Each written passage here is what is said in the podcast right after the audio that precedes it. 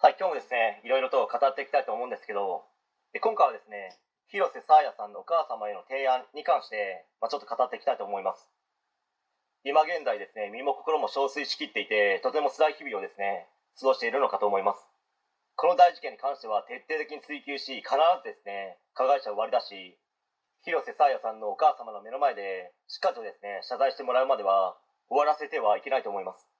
まあ、自分がこれから提案することは、まあ、そんなことをしたらですね余計苦しいだけだろうとか、まあ、かわいそうだろうみたいな、まあ、声もあると思いますけど、まあ、亡くなられたですね広瀬さやさんのためにもお母様にはですね、まあ、これからも今回起こってしまった大事件のことを語り継ぎ前に進み続けてほしいと思います。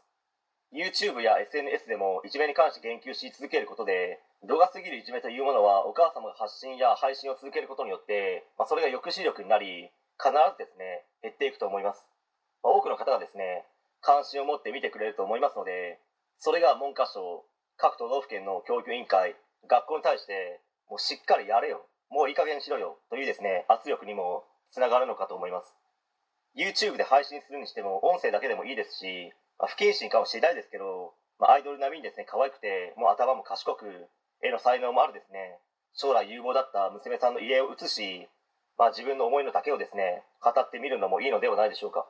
まあ、そして数十年前にですね愛知県で起こった当時14歳のですね男子に対するいじめで命を落としてしまったですね大河内さんのお父様が今現在ですねいじめに関しての活動などを行っていると思いますのでもしですねお母様がやってみたいと思うのであれば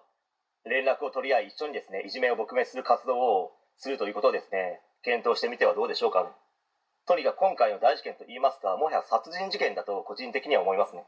まこの問題は絶対に何があっても風化をさせてはいけないと思うんですよ。おそらくですね今現在もいじめで苦しんでいる学生は全国的にそれなりの人数はいると思います、まあ、お母様がですね仮にいじめを撲滅するという活動をすることによってかなり多くのいじめで悩み苦しんでいる人たちを救えると自分は思います、まあ、今現在ですね本当に憔悴していて夜も眠れず食べ物もですね満足に食べれない状態かもしれないですけど、まあ、将来的にはですねこういった道もありますのでぜひ考えてみてはいかがでしょうかね、まあ、とにかく今はですねとても辛い状態が続いていると思いますので一日でも早くですね元気になられることを心から願っております。はい、えー今回は以上になります。ご視聴ありがとうございました。できましたらチャンネル登録の方よろしくお願いします。